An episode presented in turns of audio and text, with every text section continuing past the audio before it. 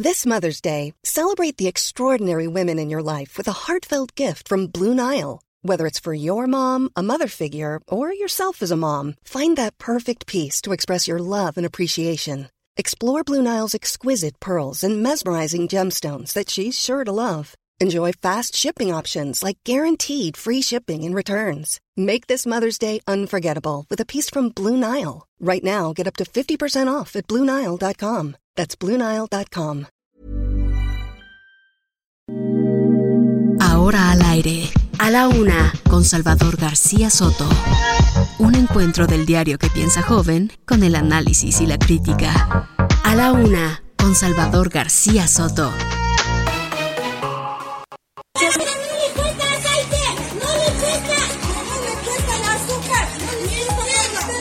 Hemos logrado localizar y recuperar, y esto comprobado por medicina forense, los cuerpos de los sacerdotes jesuitas Javier Campos, de Joaquín Mora y del guía de turistas Pedro Palma.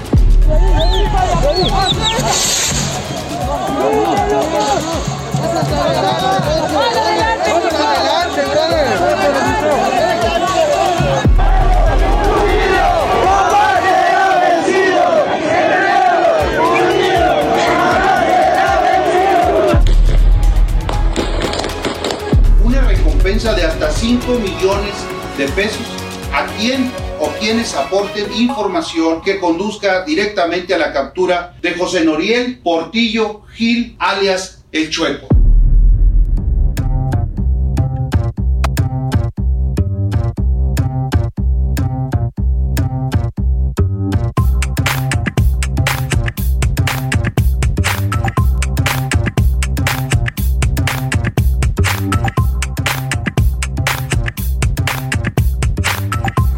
Ya es la una de la tarde en punto en el centro de la República. Los saludamos con gusto. Iniciamos a esta hora del mediodía a la una. Este espacio informativo que hacemos para usted todos los días a esta hora del día. Ya lo sabe que aquí estamos en este en esta estación 98.5 de su FM, el Heraldo Radio, para acompañarle, informarle, entretenerle y también para servirle en esta parte de su día. En este jueves 23 de junio del año 2022, un jueves un poco más soleado que lo que ha sido la semana. Ha sido una semana muy nublada y con no bajas temperaturas, pero sí con un clima bastante fresco en la Ciudad de México. Estamos a 20 grados centígrados en este momento, hay 62% de probabilidades de lluvia y desde aquí, desde la capital de la República, donde nos ubicamos en la Avenida de los Insurgentes Sur 1271, en el tercer piso de este edificio está el Heraldo Radio. Desde aquí mandamos un abrazo y un saludo a toda la gente que nos sintoniza en toda la República Mexicana. Saludamos con gusto a la gente de Tijuana, Baja California, allá donde comienza la patria en la frontera norte de México, hasta Tuxtla Gutiérrez, Chiapas, en la frontera sur. También les mandamos un abrazo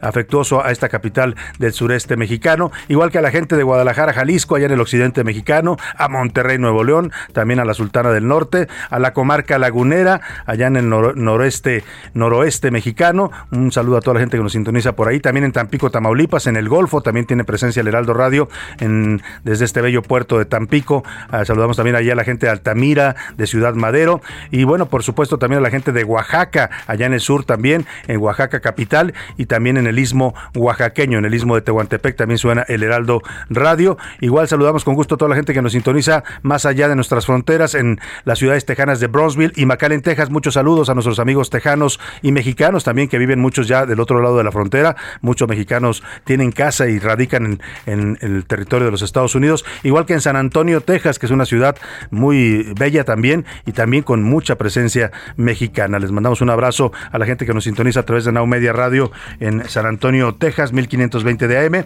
Igual hasta la zona de los Grandes Lagos llega la señal del Heraldo Radio. Allá saludamos con gusto a la gente de Now Media Radio Chicago en el 102.9 de su FM. Tenemos un programa con mucha información, con muchos temas variados, eh, con historias, noticias, entrevistas. Vamos a platicar los temas más importantes que están en este momento en la agenda informativa. Pero antes, antes déjeme desearle que este jueves, este jueves 23 de junio, vaya marchando bien para usted, que vaya saliendo todo bien para usted en este día, que se vayan cumpliendo sus objetivos, sus metas, sus pendientes, ese, esos pendientes que trae por ahí arrastrando toda la semana, que ya se vayan resolviendo y que se resuelvan positivamente. Y si hay algún problema, algún obstáculo, algún contratiempo, ánimo, ánimo que nos queda todavía la mitad de este día y lo que resta de esta semana para resolver cualquier situación adversa. Ahora sí vamos a los temas que le tenemos preparados en este jueves. Carísimo de París, como dicen por ahí, la inflación no cede. En la primera quincena de junio el índice nacional de precios al consumidor aumentó 0.49% respecto a la quincena previa. Esto lo informa hoy el INEGI y ya tenemos una inflación de 7.88. Todavía nos superan los estadounidenses, ¿eh? que ya andan por arriba del 8% de inflación. Ayer, por cierto, interesante el anuncio que hace el presidente Joe Biden, se lo voy a comentar más adelante, le voy a poner el audio, porque el presidente Biden anuncia que también, tal como lo ha hecho el presidente López Obrador, va a subsidiar los precios de la gasolina en Estados Unidos. Va a dejar de cobrar el impuesto que el gobierno estadounidense les cobra a sus ciudadanos en las gasolinas. Es interesante porque le están copiando la medida al presidente López Obrador, ¿eh? una medida que acá en México pues ha funcionado porque, eh, mire, mm, ha funcionado a medias pues porque nos, nos ha contenido la inflación. Si no tuviéramos el subsidio del gobierno que nos está costando, eso sí, de cualquier modo nos cuesta, no es gratuito ni es una graciosa concesión del gobierno, estamos, el gobierno está dejando de percibir ingresos que son necesarios para los programas de gobierno, eh, pero ha funcionado.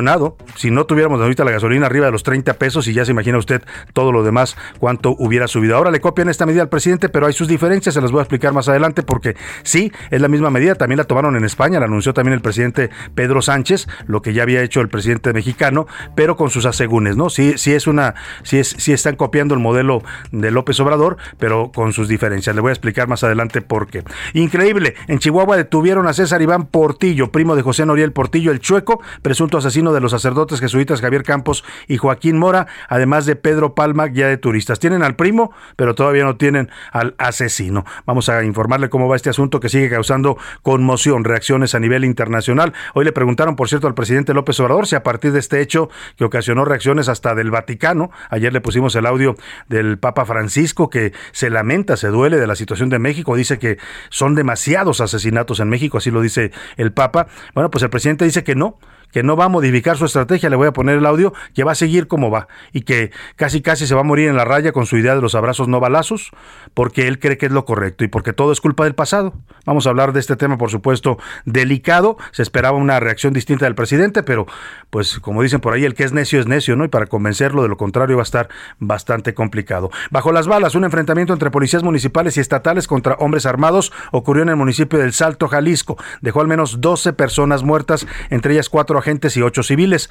Pero ¿qué dice el presidente? Que todo es culpa del pasado. Dice que pues es la, herencia maldita que le dejaron del pasado, nada más que ya lleva cuatro años gobernando, señor presidente, ya no se puede seguir culpando al pasado de lo que viven los mexicanos en este duro y difícil presente. Por fin, por fin de este lunes 27 de junio comenzará la vacunación para los niños de 5 a 11 años. Le voy a dar todos los detalles y esta vacunación arranca justo cuando estamos en la quinta ola de contagios. ¿eh? Todo mundo se está contagiando, tenga usted mucho cuidado aquí en el Heraldo Radio tenemos a muchos compañeros que todos los días están dando positivo. Bueno, personajes públicos, ¿no? La jefa de gobierno Claudia Sheinbaum, el canciller Marcelo Ebrard, todo el mundo está dando positivo, así es que hay que tener mucho cuidado en estos momentos con los contagios de COVID. Y primeros daños, Celia sigue siendo tormenta tropical, pero ya está afectando a Michoacán, Colima y Guerrero, le voy a contar. En los deportes, nueva era, por primera vez en 26 años, México tendrá a una tenista que va a competir en el histórico torneo de Wimbledon. Además, drama en la alberca, la entrenadora Andrea Fuentes rescató de una manera espectacular y muy valiente y humana a su nadadora, a su, eh, eh, a su entrenada que es Anita Álvarez. Iba nadando en esta una competencia en Hungría, la mexicana, y se desmayó se desmayó en la alberca, se empezó a hundir y la nadadora reaccionó de manera impresionante. Con instintos felinos se lanzó al agua y la sacó, la sacó literalmente del fondo. Le voy a contar toda esta historia y le vamos a compartir este video en nuestras cuentas de redes sociales. En el entretenimiento, Priscila Reyes nos va a contar que la carrera de Brad Pitt se acerca a su fin. Se va el galán del cine. Vamos a ver qué nos dice Priscila Reyes. Además, hay rumores sobre un libro que va a escribir Amber Heard, la ex esposa de Johnny Depp, para poderle pagar, pues precisamente a su ex marido indemnización del juicio por difamación. Como ve, tenemos un programa muy variado, con muchos temas, con mucha información y muchos tópicos para comentar, para opinar, para debatir y para eso, para que usted participe y haga este programa con nosotros, le hago las preguntas de este día Esta es la opinión de hoy.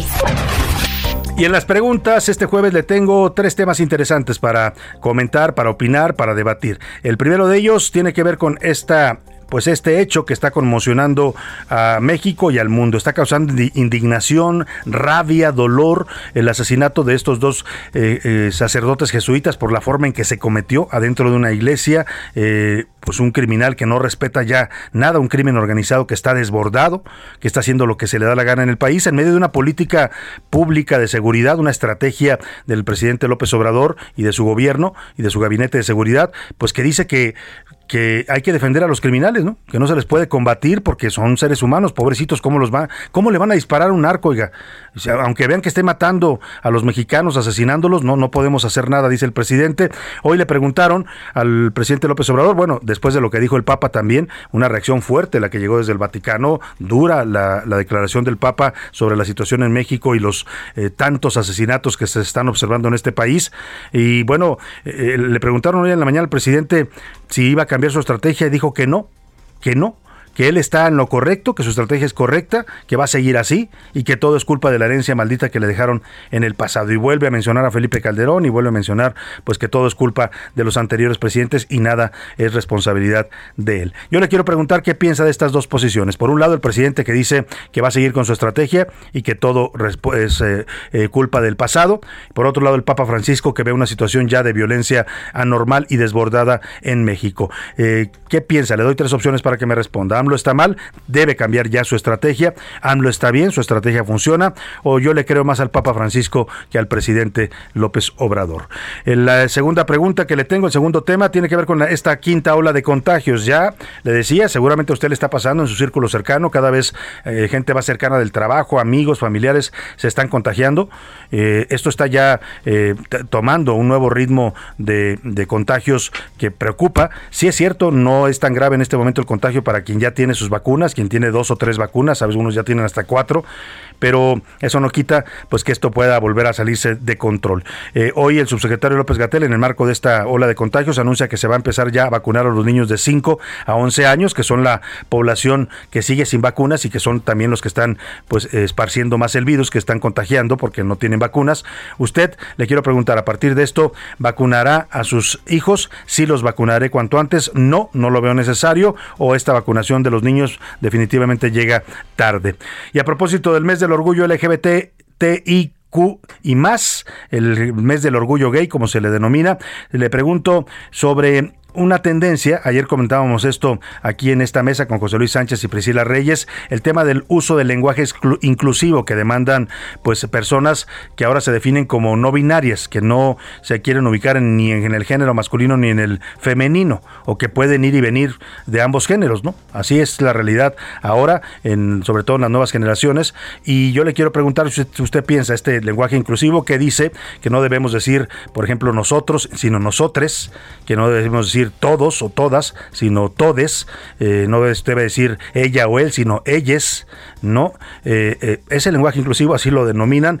yo le quiero preguntar qué piensa usted del uso de este lenguaje. Si está bien, yo ya lo utilizo, es, necesario para respetar las, pues, la diversidad y las decisiones de cada quien en cuanto a su género. No, no es válido porque altera el lenguaje español, que ya es inclusivo y tiene palabras para definir ah, todas estas cosas o yo solamente uso este lenguaje cuando alguien me lo pide. Es decir, si alguien me dice yo no soy él o no soy ella, soy ella, pues le puedo decir de esa manera. ¿Qué me dice usted de estos tres temas? 5518 41 51 99. Repito, 5518 41 51 99. Es el número de WhatsApp donde nos puede contactar. Puede ser mensaje de texto de voz, usted decídalo. Aquí lo importante y muy importante es que su opinión cuenta y sale al aire. Vámonos al resumen de noticias porque esto como el jueves ya comenzó. Bajo proceso. La Fiscalía General de Justicia de la Ciudad de México informó que en lo que va de junio, 64 personas han sido procesadas por delitos sexuales. Repunte. El secretario de Seguridad Ciudadana, Omar García Harfuch, informó que el robo a transeúnte tuvo un incremento de 8.5% de abril a mayo de este año. Sin agua. La Comisión Nacional del Agua informó que el almacenamiento en las presas del sistema Cutzamala llegó a su nivel mínimo y a partir de esta semana, con las lluvias, comenzará la recuperación. Ecocidas. Vecinos y funcionarios de la alcaldía Álvaro Obregón pidieron a la Fiscalía de la Ciudad de México investigar y detener la tala clandestina que ocurre en la barranca de Tarango. Desde la raíz. La escuela primaria Rob Duval de Texas, donde un joven perpetró una masacre al matar con un rifle AR-15 a 19 niños de cuarto año y a sus dos maestras, será demolida.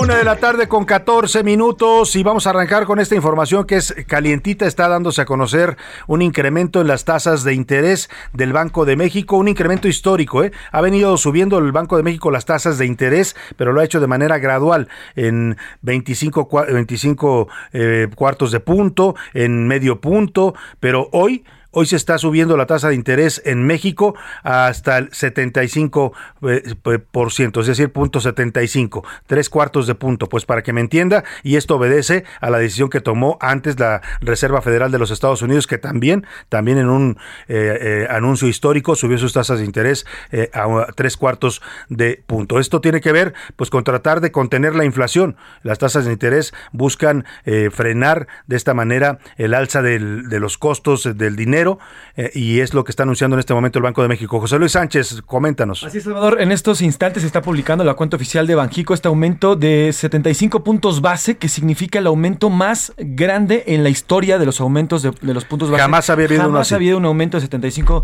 puntos base en esta tasa de interés, por lo que actualmente y a partir de mañana, y cuidado para todos aquellos que tienen tarjetas de crédito, que tienen créditos eh, movibles de, con tasas variables, porque va a quedar en 7.75% la tasa de interés. Ojo, lo dice José Luis bien, ¿eh? esto afecta al crédito que usted tiene, sobre todo las tarjetas de crédito. No, no le afecta si usted tiene un crédito de auto o de casa, porque eso ya está pactado el interés y no se puede mover, no se puede alterar porque así se hace desde que usted contrata el crédito. Pero tarjetas de crédito, préstamos bancarios, todas estas formas de financiamiento, ahora las que ofrecen por las redes sociales, que dicen, nada más escríbeme y te presto. Sí, le prestan, pero unos intereses altísimos y ahorita van a ser más altos. Una, una recomendación, esto lo dicen los expertos, si usted puede guardar sus tarjetas de crédito y depender nada más de su flujo en efectivo, hágalo, porque cualquier cosa que usted compre ahorita con su tarjeta de crédito, el interés se va a disparar. Si paga a tiempo y paga al mes todo lo que debe, no pasa nada, pero si no puede pagar todo lo que debe, los intereses se le van a ir al cielo. Así es que evítese problemas, evítese caer en moratoria, evítese caer en el eh, buró de crédito. Eh, en este momento, lo dices bien, José Luis, hay que tener mucho cuidado con el crédito de consumo, las tarjetas de crédito, préstamos bancarios, préstamos de tarjeta, cualquier tipo de préstamo en ese sentido, eh, se puede disparar en el cobro de intereses. La decisión, Salvador, se toma luego de que el pasado 15 de junio Estados Unidos también anunció un aumento en la tasa. La Fed anunció este aumento en la tasa también en 75 puntos base y se trataba también del aumento más eh, alto de los últimos 28 años. Así que a la par, y esto para intentar bajar la inflación, que bueno, pues hoy te nos vas a informar, ¿Sí? que eh, continúa por las nubes. Muchas gracias, José Luis Sánchez. Y sí, efectivamente, esta medida, ya le decíamos, tiene que ver tanto en Estados Unidos como en México con un intento por frenar la inflación. Y es que en, eh, el índice nacional de precios al consumidor acaba de dar a conocer el dato del INEGI, llegó a 0.49%, se incrementó 0.49% respecto a la quincena anterior. Con esto ya tenemos una inflación que se ubica en el 7.88%, ya estamos casi en el 8 por 8% de inflación, perdóneme, y esto pues habla de por qué, por qué cada que usted va a comprar al súper, al mercado, al tianguis, todo se está prácticamente duplicando en sus costos, mientras los ingresos pues esos lamentablemente se mantienen sin aumentar. Vamos contigo, Verónica Reynolds, reportera de la sección Mercados aquí en el Heraldo de México, para que nos cuentes qué es lo que nos está golpeando en la inflación, qué productos son los que más están subiendo de precio. Verónica, te saludo, buenas tardes. Buen día, Salvador. Y sí, como lo comentas, el incremento de algunos precios de productos como los agropecuarios y energéticos no terminan de ceder. Y esto se vio reflejado en la inflación general anual, que de acuerdo con el Instituto Nacional de Estadística y Geografía se ubicó en 7.88% en la primera quincena de junio de este año, marcando así un nuevo máximo. Esto nos lleva a que al parecer el paquete contra la inflación y la carestía está siendo rebasado, pues productos contenidos en la canasta básica de este programa gubernamental siguen al alza. Un ejemplo de esto es el pollo que en los primeros 15 15 días de junio su precio aumentó 2.28%, la carne de res 0.14%, la papa un 16.79%, la naranja 13.13% y la zanahoria 1.91%. En el caso de las gasolinas, que están siendo también subsidiadas por el gobierno, se registraron aumentos de 0.25%, mientras que la electricidad costó 2.59% más en los primeros 15 días de junio. Otros productos que también sufrieron aumentos y que no forman parte del PASIC fueron transporte aéreo con 6.62, el pan dulce con 1.51, refrescos envasados con 1.13%, así como restaurantes y similares que aumentaron sus precios en 0.62%, loncherías, fondas, torterías y taquerías en 0.47% y el costo de la vivienda propia en 0.16%. Este es mi reporte, Salvador. Muchas gracias, muchas gracias, eh, Verónica Reynolds. Pues ahí está este tema de la inflación que sigue al alza.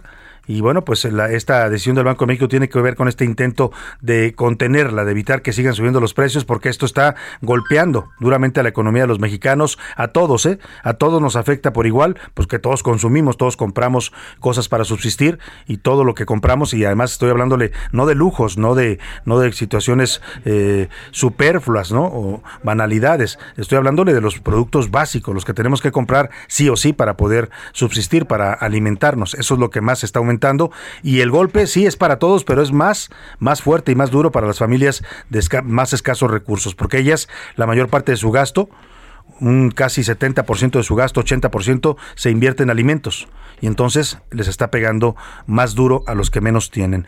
Esa es la realidad en estos momentos. Y mire, también en Estados Unidos el tema de la inflación, pues ya es todo un, todo un problema el que tiene encima el presidente Joe Biden. La gente está empezando a pues expresar ya su molestia por los altos precios. Una sociedad que además pues es mucho más consumista que la mexicana, ¿no? Ellos compran muchas más cosas y también la inflación los golpea eh, más fuerte.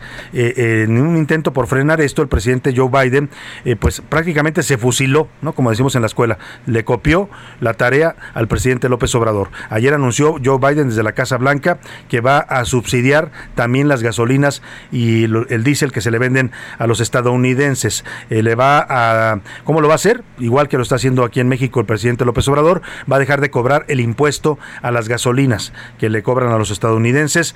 Eh, pero o sea, sí le está copiando a López Obrador y esto pues podría decir el gobierno de México, ahí está, no era mala mi política porque además de, de Estados Unidos también la anuncian ayer en, en España, el presidente Pedro Sánchez anuncia algo similar, también que el gobierno dejará de cobrar impuestos a las gasolinas para que no se eleve tanto el precio, pero hay diferencias, ¿no? Hay diferencias porque Joe Biden, por ejemplo, lo anuncia, pero dice le voy a pedir autorización al Congreso y va a ser por tres meses solamente, en un intento de frenar la inflación. Acá el presidente lo hizo por decreto, por sus pistolas, y ni siquiera le consultó al Congreso, que es el que debe autorizar el gasto en este país, no le consultó nada, lo ordenó y se está implementando.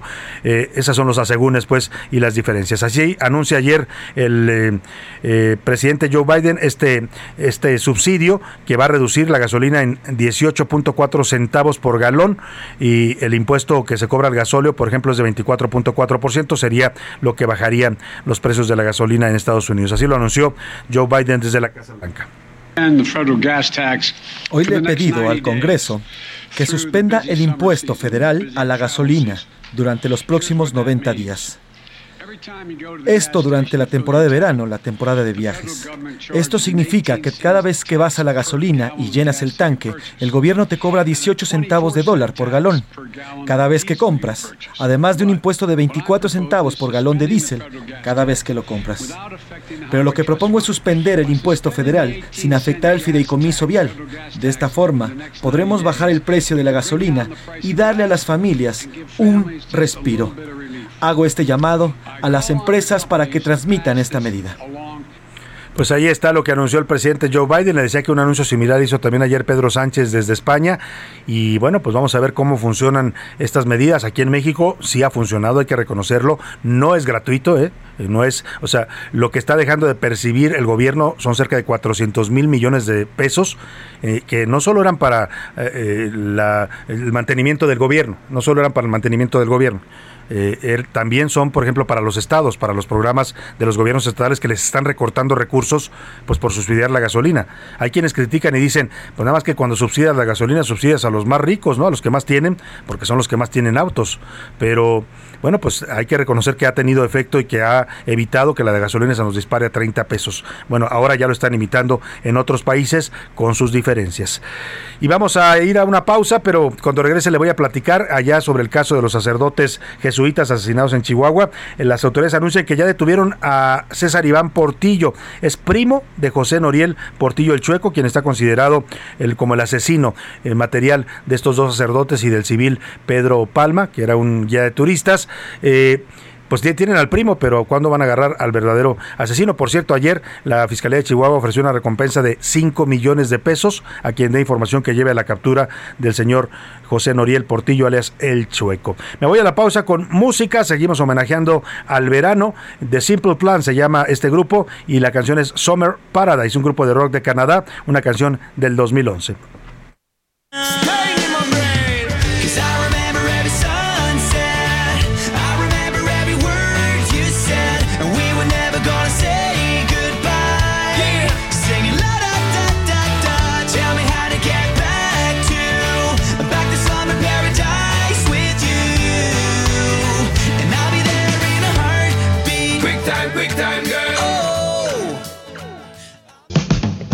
Estás escuchando A la Una con Salvador García Soto. Regresamos. Sigue escuchando A la Una con Salvador García Soto. Ahora, la rima de Valdés. O de Valdés, la rima.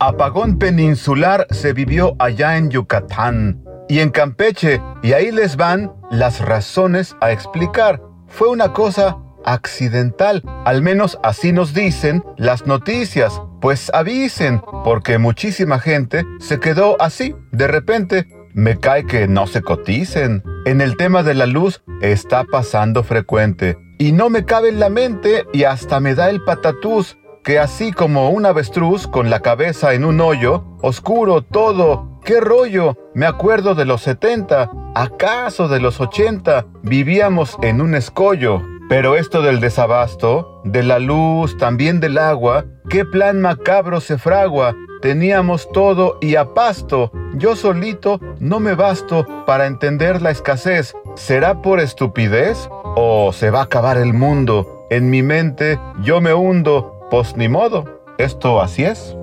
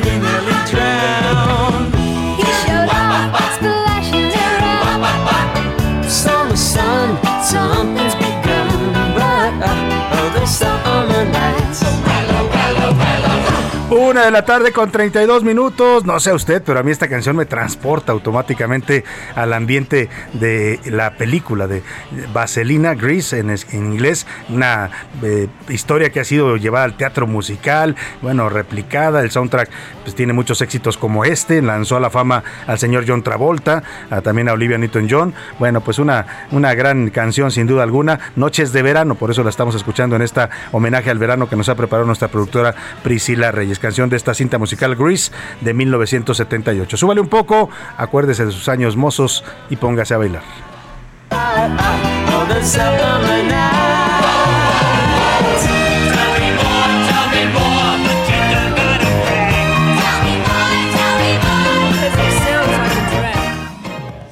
A la Una con Salvador García Soto.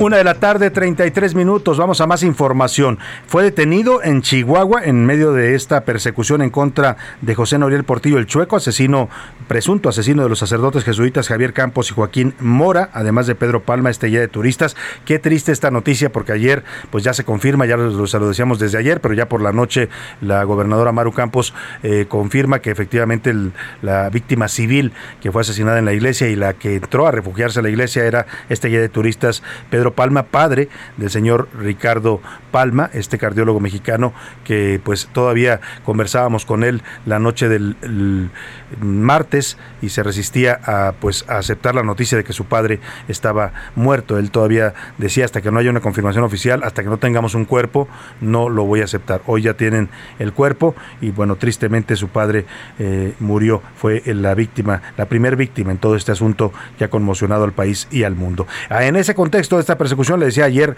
la Fiscalía de Justicia pues eh, ofrece una recompensa para la captura del Chueco por 5 millones de pesos. Desde, desde 2018 andaba, tenía una orden de aprehensión el Chueco, eh, mató a un eh, turista este, estadounidense que estaba de visita en las barrancas de Chihuahua, eh, lo confundió, lo mató, después se supo, porque además le liberaron una orden de aprehensión, era un joven turista, lo mató porque lo oyó hablar inglés y pensó que era un agente de la DEA. Imagínense, así de loco está este sujeto que ah, mató a los sacerdotes, pero desde 2018 tenía esa orden de aprehensión y nadie lo detenía, ¿eh? Se paseaba, se paseaba como Pedro por su casa en toda la zona de la Tarahumara, tenía aterrorizada a la población. Hoy lo dicen que es el principal generador de violencia, pero esto no fue ayer, ¿eh? No fue antier, no fue ni siquiera el día del asesinato en Cerocawi. El señor tenía una orden de aprehensión desde 2018 y nadie, ni el gobierno federal ni el gobierno estatal, lo detuvieron. Así, así, así se explica uno por qué este país está como está, por qué nos estamos eh, descomponiendo y nos estamos convirtiendo en una especie de anarquía. ¿eh? ¿Se acuerdan ustedes de las películas estas de Mad Max y de todas esas películas distópicas que les llaman? Bueno, pues así es México más o menos ahorita, ¿no? Aquí impera la ley del más fuerte. Estamos, lo dice el, en la comunidad jesuita, en una declaración bastante fuerte que hoy trae en sus ocho columnas el diario eh, Reforma, en una declaración que me parece, sí, dura pero real. Dice, ese Estado fallido, se refiere a México, y hay ley de la selva. Lo que dice la comunidad jesuita, este es un comunicado que firman rectores del sistema de universitario jesuita, son varias universidades en todo el país eh, y en todo el mundo, eh, incluso son universidades que tienen sedes en varias partes del mundo, pues dicen esto, que la política de seguridad no está sirviendo en México, todo lo contrario, el narco avanza, estamos solos, abandonados, sometidos a la ley del más fuerte, exigimos revisar el modelo de seguridad hasta hoy militarizado, hay una institucionalidad débil, corrompida y omisa. Pero a estas declaraciones, que no lo solo lo dicen hoy los jesuitas, lo dicen muchos mexicanos, yo lo comento hoy también en las serpientes escaleras, digo que este país se está, se está literalmente pudriendo. Nos estamos convirtiendo en una selva en la que, eh, que los que dominan son los que tienen las armas. ¿Quién tiene las armas? solamente los tienen dos, el gobierno, que los tiene legítimamente y constitucionalmente, pero no las usa, porque el presidente López Obrador renunció a usar la violencia para darnos seguridad, el monopolio de la violencia que tiene el Estado, y quienes sí las usan son los narcotraficantes, los criminales, que esos son los que están imponiendo su ley en este país que se está volviendo una sociedad anárquica. ¿Qué responde el presidente a esto? A ver si me tienen por ahí el audio del presidente hoy que le preguntaron sobre si iba o no a modificar su estrategia de seguridad. Le dice un reportero en la conferencia mañanera, a partir de lo que pasó con los jesuitas, ¿piensa usted hacer cambios a su estrategia? Lo están pidiendo muchos sectores. Esto es lo que responde López Obrador. Si estos acontecimientos, estos sucesos lamentables no le hacen replantear la estrategia de seguridad, presidente. No, al contrario, este es el camino. Todo esto es el fruto podrido de una política de corrupción, de impunidad que se implementó desde los tiempos de Felipe Calderón. Presidente, pero hay más violencia, más asesinatos sí, que, los anteriores. No se puede eh, arrancar de raíz de la noche a la mañana, de un día para otro, un problema que lleva años y que además se propició no se puede arrancar de raíz de un día para otro, de la noche a la mañana, dice el presidente, que no se puede resolver la violencia en México en de un día para otro y estamos de acuerdo en eso. Nada más que, presidente, usted ya va a cumplir cuatro años en el cargo. No es de un día para otro, no es de la noche a la mañana, son cuatro años. Cuatro años en los que no hay resultados, en los que la realidad, las cifras, la contundencia de las cifras, 121.640 asesinatos en sus primeros tres años y medio de gobierno, le están diciendo que su estrategia no sirve, que es una basura, presidente, perdóneme O sea, no va a resolver la violencia regalándole dinero a la gente. Esa es su política social, qué bueno que la haga y qué bueno que la gente pueda tener un apoyo de parte del gobierno, pero eso no va a resolver la violencia. La violencia y el crimen solamente se combaten con la autoridad, con el poder de las armas del Estado que tiene que contener y detener a los criminales. En este país no se está haciendo eso y esto nos está llevando ya a vivir lo que dicen bien los jesuitas en una ley de la selva donde domina el más fuerte. Pero ya lo escuchó usted, el presidente dice que sí. Le dicen esto está aumentando, usted tiene más violencia que Calderón. Sí, lo reconoce. Pero este es el camino. Nada más le faltó decir este, este es el camino, la verdad y la vida. ¿No? Y si ese es el camino, pues lamentablemente el camino, temo decirle, que nos va a llevar al despeñadero. Literalmente al al, precipicio nos está llevando el presidente López Obrador como sociedad con esta violencia que nos está ahogando, asfixiando, mientras el presidente necio, necio como es y como él mismo se ha definido, no quiere entender que su estrategia no funciona. Hoy por ahí publica un columnista del Universal, Alejandro Aguirre, una, un, un dato que seguramente le comentaron ahí en Palacio Nacional, de que dos secretarios de Estado, no dice quiénes eran, pero dice que están relacionados con la seguridad, le llevaron un diagnóstico al presidente donde le dijeron que pues había que cambiar la estrategia. Le dijeron, presidente, la estrategia de abrazos no balazos no está funcionando. Esta es la realidad, aquí están las cifras. Ya tiene usted más asesinatos que en los gobiernos anteriores. Y si sigue así la tendencia, le hicieron una proyección, no sé qué cifra le darían, pero pues vamos a llegar a 200 mil, 250 mil asesinatos en este sexenio. Y dicen que la respuesta del presidente fue aventarles el folder, ni siquiera lo vio. Vio la primera hoja, se los aventó y les dijo que no él se va a morir en la raya con su estrategia. Pues se va a morir él y nos vamos a morir todos, ¿eh? Porque esta estrategia no está dando resultados. Le decía que allá en Chihuahua capturaron a un primo del Chueco, pero el Chueco pues todavía nada. Vamos con Federico Guevara, nuestro corresponsal allá en el estado de Chihuahua, que nos informa. Buenas tardes, Federico. Saludos Salvador y te comento que cerca de 400 elementos de la policía estatal, elementos de marina, ejército, tienen técnicamente cercada la zona del municipio de Urique. Y en ese cerco fueron detenidos el día de hoy en coordinación de estas de, estas autoridades. Se detuvieron a César Iván P primo de José Noriel Portillo, el presunto asesino de dos sacerdotes jesuitas y un civil. La policía de la Secretaría de Seguridad Pública Estatal, en coordinación con la Secretaría de Defensa Nacional, detuvieron en una brecha cercana a Cuiteco, municipio de Urique, a César Iván y a Humberto B., quienes viajaban en un vehículo en posesión de dos fusibles de asalto, una pistola y droga. Esto tras esta búsqueda incesante por dar con la captura de este ahora sí ya confirmado responsable de este asesinato. Por cierto, te comento, Salvador, que en las próximas horas, posiblemente mañana, más tardar antes de las 4 de la tarde, se está informando que van a ser entregados los cuerpos tanto del guía de turista como de los dos sacerdotes jesuitas, los mismos que van a ser trasladados a aquella población, a Cerocagui, en donde iniciarán las exequias y ya se está haciendo un llamado a toda la región, a las diferentes etnias que, que coexisten o cohabitan en ese municipio, para que acompañen a estas exequias debido a la gran al gran cariño y respeto que tenían eh, la comunidad indígena para estos sacerdotes. Hasta aquí la información, Salvador. Muchas gracias, muchas gracias Federico Guevara. Pues eh, a ver si el primo da información, ¿no? Y a lo mejor hasta cobra la recompensa de 5 millones de pesos que están ofreciendo por quien ayude a capturar al señor eh, Chueco, este narcotraficante que asesinó a los sacerdotes y al guía de turistas. Eh, ayer se dan a conocer la noticia por la tarde de que fueron recuperados los cuerpos, los encontraron en una barranca ahí en Chihuahua, muy cerca de, de Cerocahui, a 82 kilómetros en la comunidad de Pitorreal, en Los Moris. Eh, también se dan a conocer detalles de qué fue lo que pasó. O sea, todo tuvo que ver con un partido de béisbol. Este señor eh, Noria, el chueco, tenía un equipo de béisbol, patrocinaba un equipo de béisbol, con dinero por supuesto ilícito, ¿no? Y este equipo estaba jugando con otro equipo de la comunidad de Cerocawi. Eh, pierden el partido, el señor se enoja, secuestra a dos jugadores de béisbol y en la discusión que se, se produce se ve involucrado el guía de turistas, que lo es amenazado, lo intentan matar, corre a refugiarse en la iglesia, este sujeto con sus hombres armados lo persiguen, entra a la iglesia y ocurre pues lo que ya sabemos. Iván Márquez nos cuenta todo lo que ha acontecido en las últimas horas con este caso que ha conmocionado, indignado causado rabia e impotencia.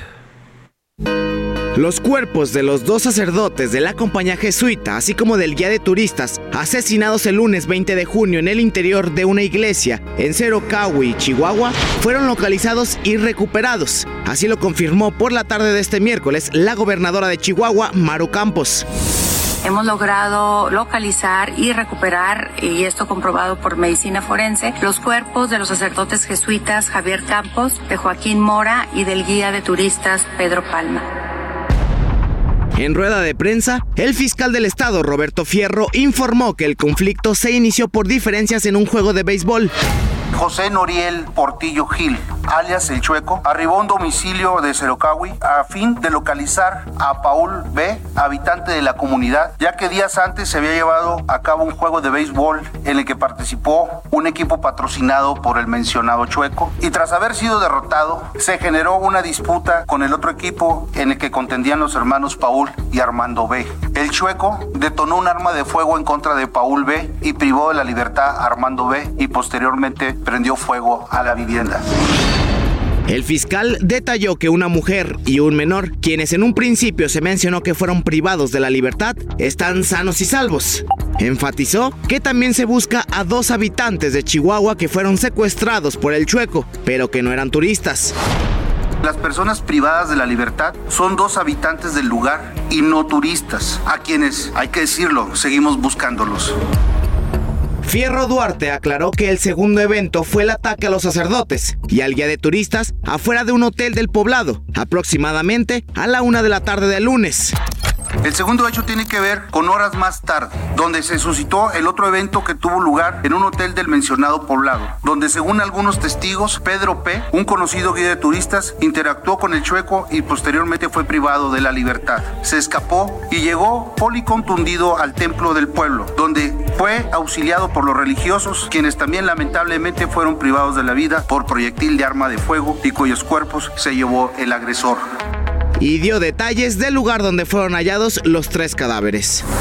Dentro de los operativos y barridos ininterrumpidos en la zona, se logró localizar en la zona conocida como Pito Real los cuerpos sin vida de las víctimas. Está entre la carretera de San Rafael a Krill. El fiscal no descartó solicitar ayuda al gobierno de Estados Unidos para la captura del homicida y confirmó la llegada desde Antier de 250 elementos de la Defensa Nacional para reforzar la seguridad en la zona. Con información de Laura Mendiola, para la una con Salvador García Soto, Iván Márquez. con este caso que todavía, todavía va a dar mucho, mucho de qué hablar, sobre todo por lo que hoy dice el presidente, que no modifica su estrategia, que no la va a cambiar y que háganle como quieran. Casi que nos dice a los mexicanos, pues háganle como quieran, ¿no? Porque la violencia va a seguir, esto va a seguir volviéndose cada vez más caótico y yo, francamente, creo que eh, debemos entender una cosa. En este gobierno, en materia de seguridad y de violencia, vamos solos, ¿eh? Vamos solos. Si nosotros no nos cuidamos, nos defendemos y hacemos algo, nos va pues nos vamos a convertir en eso, en una sociedad distópica, en una sociedad anárquica, donde impera la ley de la selva, porque eso lo está permitiendo el gobierno al dejar actuar libremente e impunemente a los que tienen las armas, a los criminales, a los malos, pues, ¿no?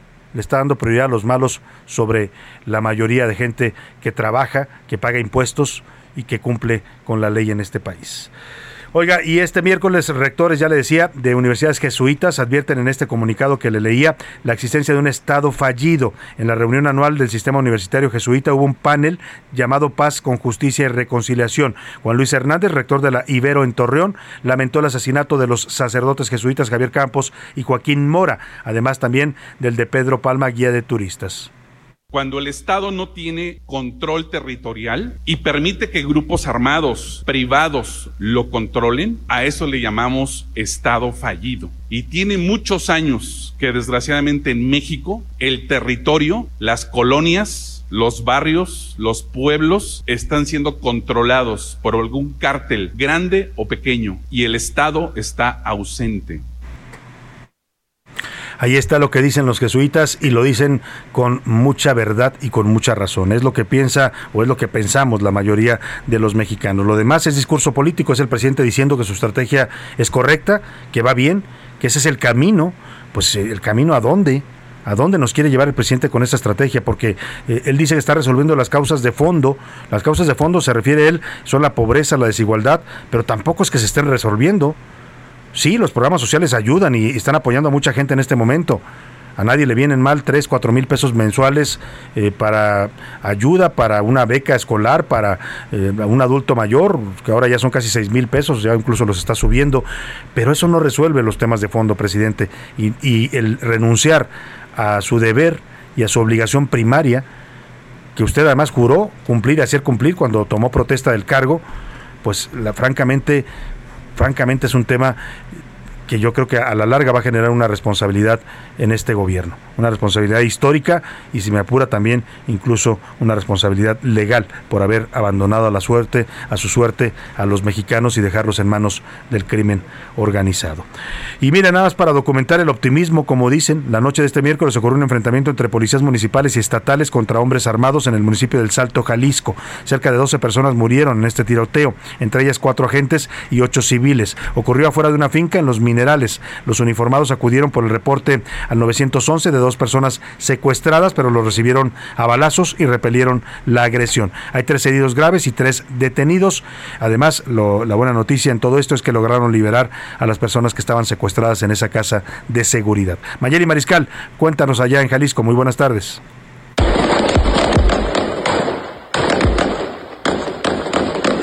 Salvador, muy buenas tardes, buenas tardes a todos. El enfrentamiento entre civiles armados y la policía del Salto en Jalisco dejó saldo de 12 personas muertas, cuatro de ellas elementos de la comisaría municipal y todavía se reportan tres personas en estado grave. Los hechos tuvieron lugar la noche de este miércoles cuando se llevó a cabo un operativo para rescatar a dos personas que se encontraban presuntamente privadas de su libertad en una vivienda en la colonia San Lorenzo. En el interior de esta casa ubicada en la calle Maderas se presumía que se encontraban estas personas y fue al momento de que de la Fiscalía de Personas Desaparecidas tocaron para solicitar el ingreso cuando fueron agredidos. Y bueno, este enfrentamiento duró poco más de una hora, provocó la intensa movilización de elementos tanto de la Policía Estatal, de la Guardia Nacional y también del Ejército, en donde pues también posteriormente el gobernador del estado, Enrique Alfaro Ramírez, confirmó estos datos y dijo que bueno, se tendrá todo el apoyo, sobre todo se va a realizar un homenaje a los policías caídos en su deber y las familias se les va a brindar toda la información y todos los apoyos que sean necesarios para poder auxiliarlos en esta etapa. El Salto también es un municipio en el cual se han dado denuncias, sobre todo de personas eh, desaparecidas por parte de distintos colectivos. Esa es la información, Salvador, que se tiene hasta estos momentos.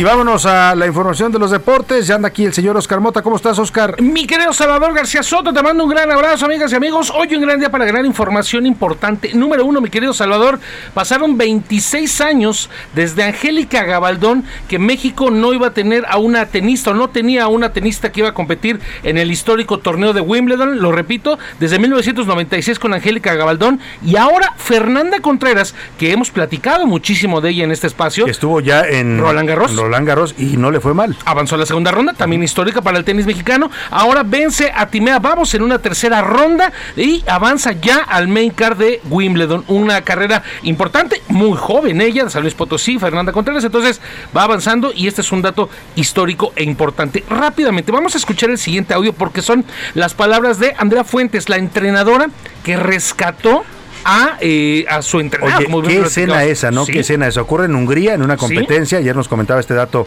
Oscar Mota. Eh, la nadadora mexicana Anita Álvarez es. Sí, Anita Álvarez, México-americana. México-americana va, va compitiendo, pero de pronto se desmaya. Se desmaya en plena competencia, se empieza a hundir en la alberca y la nadadora no lo duda un segundo, se avienta, se lanza y literalmente le salva la, vida. Oscar. Vamos a compartir el video en estos momentos en arroba ese García Soto para que usted vea. Es una escena de verdad impresionante que habla pues del valor de una entrenadora. ¿no? Y escuchemos lo de Andrea porque aquí hay un detalle bien importante que hay que tocar. Escuchemos.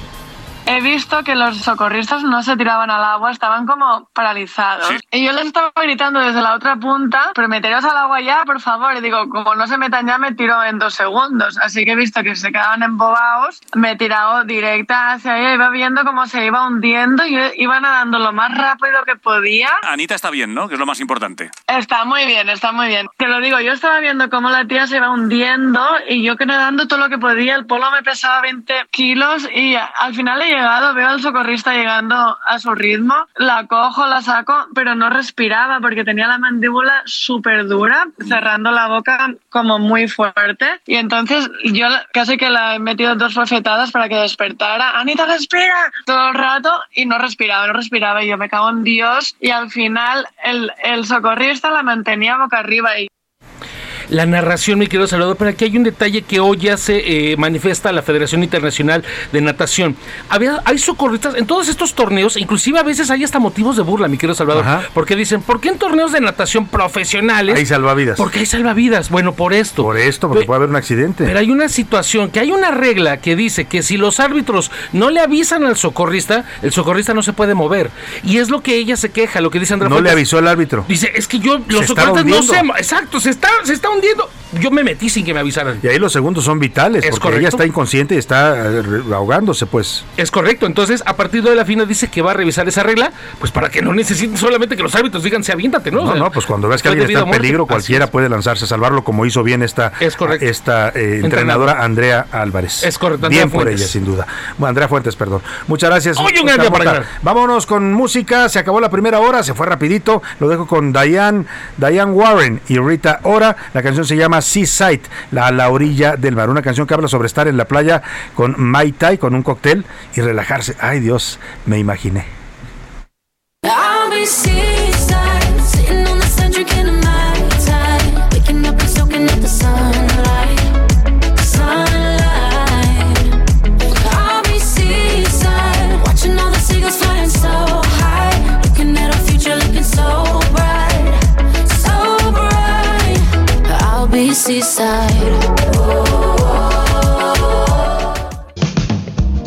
Escuchando A la Una con Salvador García Soto. Regresamos. Ya estamos de vuelta con A la Una con Salvador García Soto.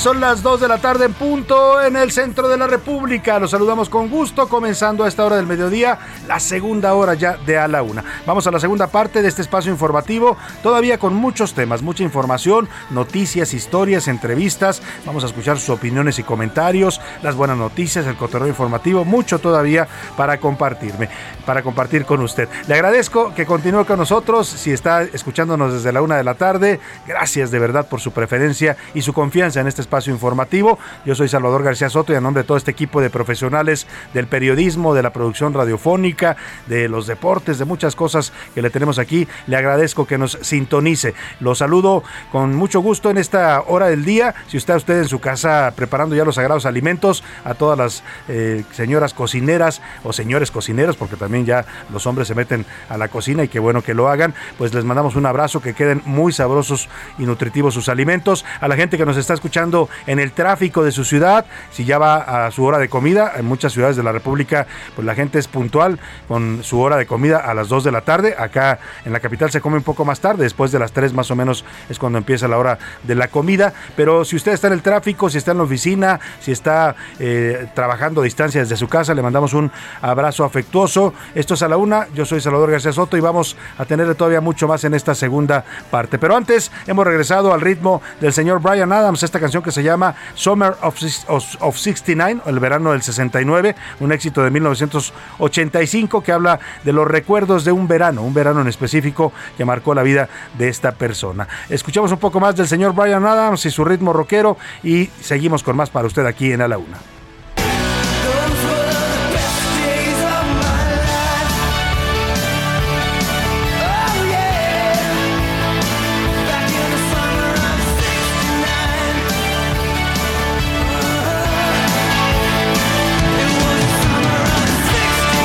Bueno, pues Brian Adams se acuerda mucho del verano del 69. ¿Usted de cuál verano se acuerda, no? ¿Cuál verano lo marcó por ahí? Todos tenemos algún verano particular donde vivimos alguna experiencia, conocimos el amor, conocimos el mar, conocimos algún lugar maravilloso que nos enamoró. En fin, todos tenemos recuerdos de verano y eso es lo que estamos eh, homenajeando esta semana aquí en la Una. Vamos a los temas que le tenemos preparados en esta segunda parte, en esta segunda hora, los efectos después del paso de la tormenta tropical Celia. Miren, no llegó todavía a huracán Celia y nos salió bastante fuerte. En Guerrero y Veracruz hay suspensión de clases presenciales en todos los niveles por la presencia de lluvias constantes por esta tormenta. También hay reacciones en la Costa Chica, en la Costa Grande, en Acapulco y en la Sierra. Michoacán también se está viendo afectado por el paso de Celia. También le hablaremos del caso del estudiante de posgrado de la Facultad de Derecho de la UNAM. Es un caso delicado. Este joven amenazó a sus compañeros y a una maestra eh, con que iba a desatar una masacre en la escuela si no, si no le daban un promedio aprobatorio en una materia. El caso fue denunciado por la maestra y por los propios estudiantes, causó una alerta en la Universidad Nacional Autónoma de México, esto ocurrió en la Facultad de Derecho, en el área de posgrado, y bueno, eh, se están tomando cartas en el asunto, le dictaron medidas a este joven, no la respetó y ya se levantó una denuncia ante la Fiscalía de Justicia de la Ciudad de México. Le voy a contar esta historia. Y tenemos mucho más para usted en esta segunda parte, pero como siempre a esta hora del programa, lo más importante es escuchar su voz. Su opinión en este espacio cuenta y sale al aire y vamos a saludar con gusto a Priscila Reyes y a José Luis Sánchez que ya están por aquí conmigo. Priscila, ¿cómo estás? Bienvenida. Muy bien, Salvador, ya falta un día para el fin de semana, queridos Jay, queridos escuchas, a sonreír. Vamos a sonreír, me parece muy buena recomendación, Priscila. La sonrisa aliviana el alma, el espíritu y el cuerpo, sí. ¿no? Y aunque te, te, esté llevando la fregada, de verdad, Sí. eso está comprobado, tú vas a un espejo y sonríes más de 30 segundos, le vas a mandar a tu cerebro un mensaje Sí. de sentirte así y entonces empiezas a producir diferentes hormonas de la felicidad, etcétera, etcétera. Entonces usted sonría mejor. Sonría, siempre sonría. José Luis Sánchez. Salvador García Soto Pris, ¿cómo están? Bonito, bonito jueves, bonito jueves a todas y a todos que nos escuchan. Yo les tengo otro consejo, saluden. El También, saludar, interactuar con alguien. Sí, el buenos días, el buenas tardes. Aunque no lo conozcan. Qué calor hace, ¿no? Un comentario que, que aliviana y hace sentir a la persona bien, ¿no? Y cambia la energía propia además. Cuando Sí. recibes una sonrisa a cambio de un saludo, te cambia el día. Aunque estés enojado, te O cambia el día. también tómelo en el tráfico, si usted va estresado, ¿no? Si ve un peatón que va a cruzar, deténgase y déjelo pasar y va a ver qué bonito siente usted. Y el, pato- el peatón, iba a decir el patón, bueno, sí hay algunos peatones pero él también le va a agradecer y también va a sentir bonito que usted le tenga la cortesía. O otro carro que lo deje pasar, o sea, la amabilidad es contagiosa, lo decía bien Priscila, igual que la sonrisa, así es que hay que practicarla. Así es, pues. Tenemos Bueno, las pues, preguntas de ahorita. Tenemos preguntas. Quedamos, quedé nos quedamos reflexionando. callado, me quedé sonriendo, esa es la verdad. Estaba haciendo bueno. los 30 Eso me segundos de sonrisa de Priscila. Así es. Pero la verdad es que sí hicimos preguntas interesantes el día de hoy, José Luis. Así Tienen es. que ver con el tema de la violencia y la inseguridad. ¿A quién le cree usted más? ¿Al Papa Francisco que dice que esto está mal, que México está mal y que tenemos demasiados asesinatos? ¿O al presidente que dice que vamos por el camino correcto con su estrategia de abrazos no balazos y que no la va a modificar? Esa fue la primera pregunta, José Luis. La segunda, la vacunación. A partir de este lunes 27, mucha atención, niños de 5 y 11 años van a empezar a poder vacunarse, así que bueno, pues ya se lanzó oficialmente esta vacunación. Y la tercera, bueno, pues el tema del lenguaje inclusivo. En este mes del orgullo LGBTTIQ+, eh, esta utilización ¿Usted lo practica, no lo practica? ¿Qué inclusivo. piensa la gente de esto que ayer comentábamos, Priscila? Vamos a hacer una mesa de debate, la vamos a organizar bien para Sí. eh, discutir este tema, ¿no? Sí, hay que, hay que discutirlo, Salvador. Incluso podríamos discutirlo justamente con trans, con gente no binaria, con eh, lesbianas, con homosexuales. Estaría muy bueno. Vamos a eh, armar la mesa. interesante. Le voy a- Igual y lo podemos hacer el 28 de junio, que justamente es el día, el día del, orgullo, el- el del orgullo Eh, gay. Ya le vamos, sí. ya nos está escuchando Laura Mendiola para que vaya buscando a activistas de la comunidad LGBT que nos expliquen esto. También incluso algún especialista en lenguaje, Sí, ¿no? algún algún lingüista que nos dé también la posición de, de lo- quienes estudian y defienden la lengua. Por lo pronto, aquí lo importante es ¿Qué dice el público? Público dice, hola, con respecto a lo que pide la comunidad LGBT y todo lo que sigue, ya se les han concedido muchas peticiones y creo que están abusando. Ah, bueno, ok, pues eh, esto es lo que opinan por acá. También tenemos derecho a no estar de acuerdo en tantos cambios por ellos, que entre su grupo se llamen como quieran, pero no estoy de acuerdo en sus nuevas ocurrencias. Ojo, cuando se habla de un lenguaje inclusivo, no quiere decir que todo el tiempo vamos a estar hablando tal cual como el perro Bermúdez, sino que cuando estés con una persona que te pide que te dirijas a, esa persona así, es cuando te vas a referir a esa persona así. Pero bueno, yo creo que aquí es donde hay esta gran duda. El lenguaje inclusivo es una imposición porque solo esos grupos quieren que se use. La población en general no lo necesita. Eh, efectivamente, es un grupo que lo necesita, usted no lo necesita, es lo que opinan por acá. Don Salvador, le creo más al Papa y no soy católica, jajaja, ja, ja, se ríe. Carola Guerra, que nos manda muchas caritas riéndose.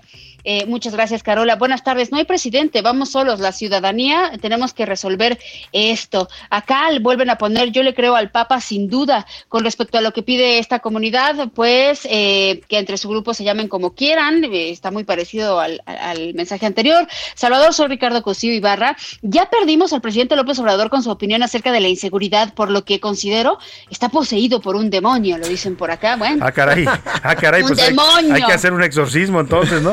power of Christ compels you. Compels you, the power of Christ. Ah, Ay, Un exorcismo ahí en Palacio Nacional. Y me imagino al presidente con la cabeza dando vueltas, ¿no? y caminando Y como vomitando araña. verde, vomitando verde, qué horror. Hola, buenas tardes, señor García Soto y señorita Priscila. Yo nada más quiero saludarles y desearles un feliz día. Soy la señora Margarita Silva. Gracias, Gustavo Madero. Margarita. Señora Margarita. Qué amable, le también un feliz día para besos.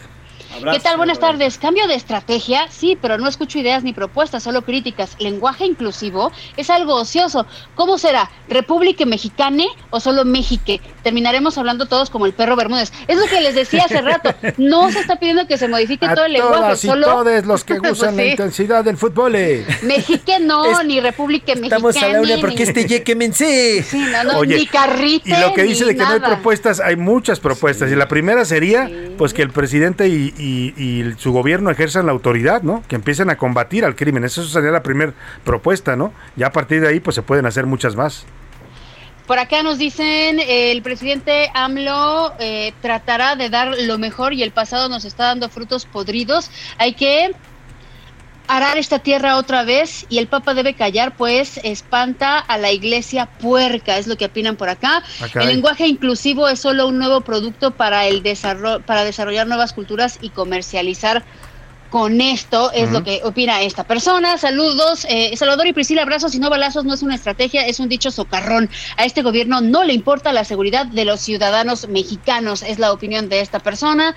Saludos desde Jalisco, el pueblo de México respondió ante la inseguridad del gobierno de Peña, porque ahora que estamos peor con López Obrador, están tan quietos. Sí. ¿Será el dinero?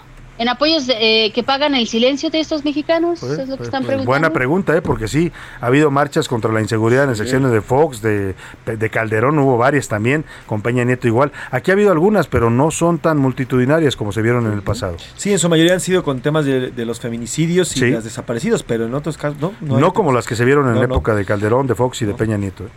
Buenas tardes, equipo de noticias, Salvador, Pris, Luis. ¿Por qué las autoridades, teniendo toda la información del Chueco, eh, quién controla este territorio? Eh, por cierto, hasta de patrocinar un equipo de béisbol, si no mata a estas tres personas, nadie lo buscaría. Y así está el país en cuestión de la delincuencia ¿Así? organizada. Así, con muchos chuecos, ¿no? Con muchos chuecos que además andan chuecos caminando impunemente por el país. Y esta frase que pone la tengo obligadamente que cantar. ¿A, A ver. dónde vamos a parar? ¿A dónde vamos a parar? dónde vamos a Dijera su santidad del Buki. Sí, así es. Buenas tardes, equipo de A la Una. Es ridículo los comentarios de AMLO, ya metió a México en una crisis de inseguridad y aún así no va a hacer nada porque tiene nexos claros con el crimen organizado. Es la opinión de esta persona que nos escribe por acá. Ah, se llama Miguel Ramírez desde el, desde el Estado de México. Nos mandan muchas fotos de un tráiler, un accidente, un choque y pone esto sucedió en Chiapas, carretera Ocosocuautla en Villahermosa. Ok, ahorita lo vamos a Lo vamos revisar. a- a- a les mando checar en este momento.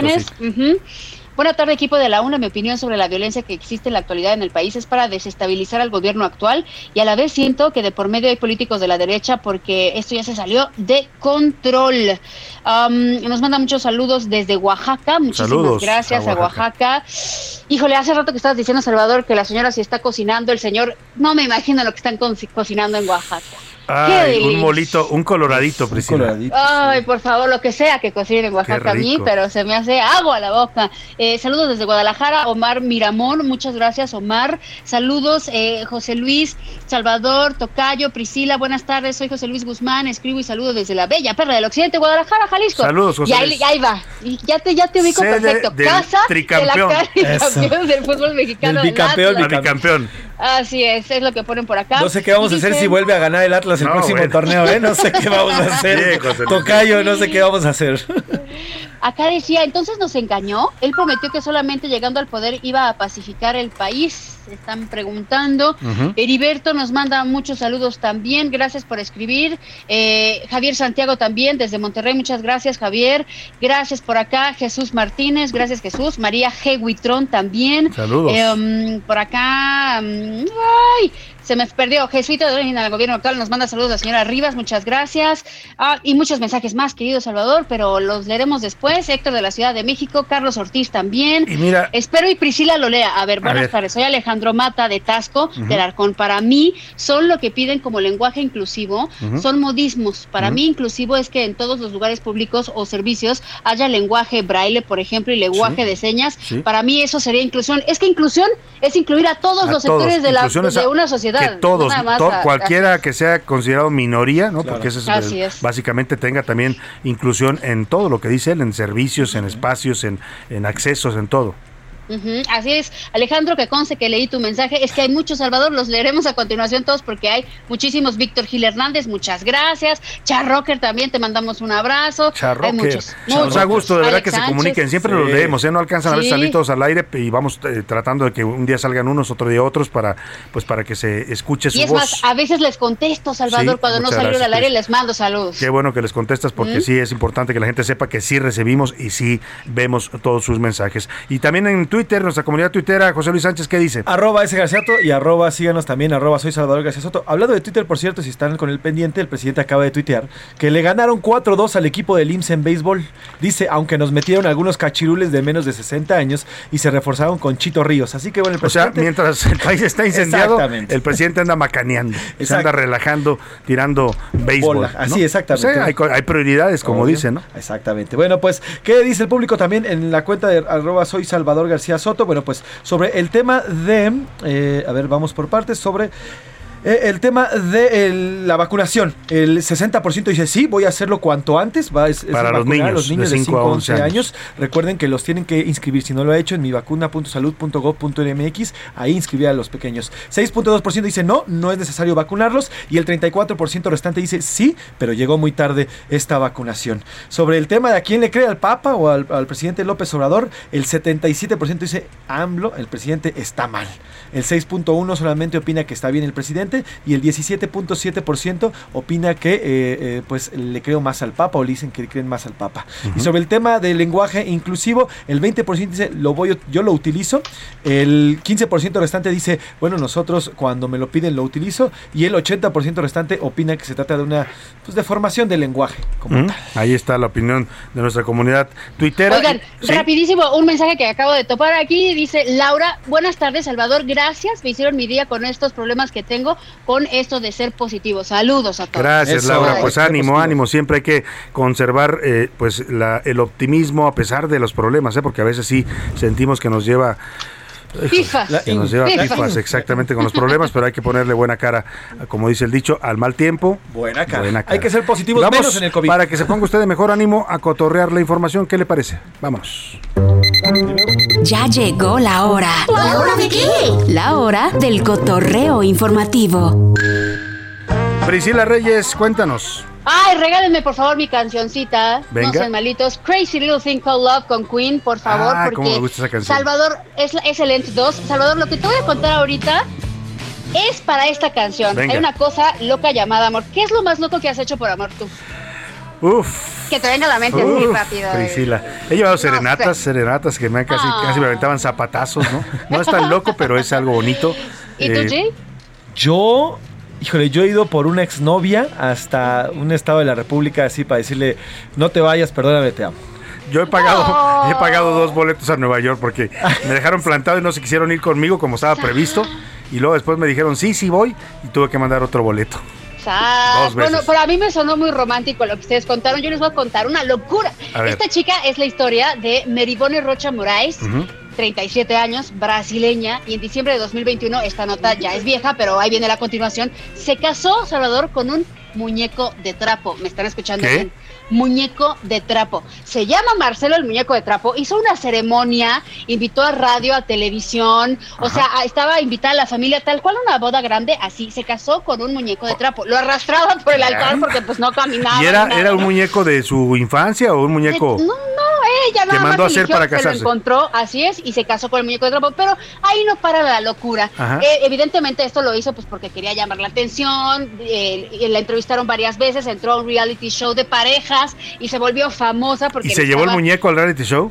Sí, claro, A su esposo. Y, y- y- sí, a su esposo, pero espérense, ella ya tiene una cuenta de TikTok muy famosa que se llama Merioben Rocha y acaba de dar la noticia que después de la luna de miel, ¿qué creen? ¿Qué ya pasó? hay un muñequito de trapo, ya tiene un hijo, Salvador, y se llama, se llama Marcelito el niño y salen ahí los globos y está cumpliendo el primer mes, lo que me hace Ah, pensar que se comieron la torta, Ah, exacto. que se comieron la torta antes, del Antes del recreo. recreo, claro, demasiado rápido nació el muñequito. Ay, qué. Yo Esa borra no usted es normal.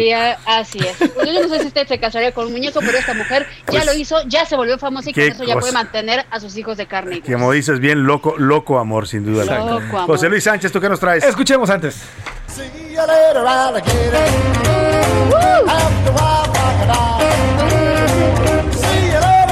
Andan muy rocker, muy rock and rolleros dos. Oigan, Australia, Australia es un país que hemos, eh, que hemos conocido a través de imágenes y de redes sociales, donde hay animales de todo, desde De arañas gigantes y las más venenosas, las medusas más fuertes y demás. Canguros, bueno, boxeadores. canguros, boxeadores, en fin. Bueno, pues ahí los australianos están acostumbrados a convivir con estos animales. Uno de estos animales, pues es el cocodrilo, porque abundan en este Sí, país. de ahí era bueno, aquel famoso el, el que- justamente el, el- el, el- cazador de cocodrilos. el cazador ¿no? de cocodrilos que acabó muriendo por un- una picadura de una mantarraya. Pero bueno, Sí. regresando al tema, eh, es una imagen que vamos a compartir en tus redes sociales, Salvador, de un hombre, un hombre que ha sido ya identificado como Tido- Timothy Him. Él, se, Kay Hansen Timothy Him, él se encontraba en, en su casa y atrás eh, tiene un parque muy grande un- y, ahí- y ahí hay un laguito. En ese lago se cruzó un cocodrilo. Cuando se da cuenta, porque al final el cocodrilo podía poner en peligro a su familia, se acerca a este pequeño laguito que tiene en su jardín y ve al cocodrilo que se le avienta de manera para atacarlo. Este, este personaje que Halsen Timothy traía un sartén en la mano. Y literalmente cuando el cocodrilo abre las fauces para morderlo, este cuate agarra y ¡pum! le pega Le da el cacerolazo. en la cabeza. Ahora sí que aplicó la de la mamá, ¿no? El chanclazo. Órale, cabrón. Con el, con el- Órale, con el- con el- con el ¿Qué? sartén. Órale, ¿qué? Órale, cabrón. Órale, cabrón. Pero como es, como es australiano, órale, cabrón, decían. Pero bueno, le- lo agarra a sartenazos y literalmente el cocodrilo mejor se echa para atrás, se regresa al lago, después hablaron a protección animal y demás, y lo sacaron y lo llevaban a un lugar para donde se debe cuidar, pero, pero al final la imagen está muy chistosa porque este señor se defendió de un cocodrilo a sartenazos. A cacerolazos, A ¿no? cacerolazos. Como las como protestas allá en Argentina. En Argentina, así es. Bueno, pues ahí vamos a compartir Vamos el video, compartir el video arroba ese. García Soto. Gracias Priscila, gracias José Luis. Gracias a ti, Gracias, Salvador. Salvador. Vámonos, si les parece, ya que anda por aquí Priscila, al entretenimiento, a ver qué nos trae, nos trae Priscila Reyes en el entretenimiento, que la señora Amber Heard va a hacer un libro sobre su historia con Johnny Depp para poder pagarle precisamente la indemnización que le debe a Johnny Depp porque perdió el juicio. Escuchemos. So.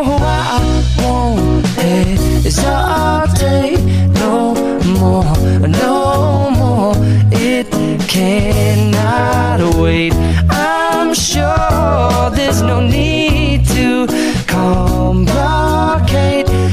Our time is short. This is our fate. I'm yours. Qué buena versión, Priscila, no había escuchado en este, en este ritmo esa canción.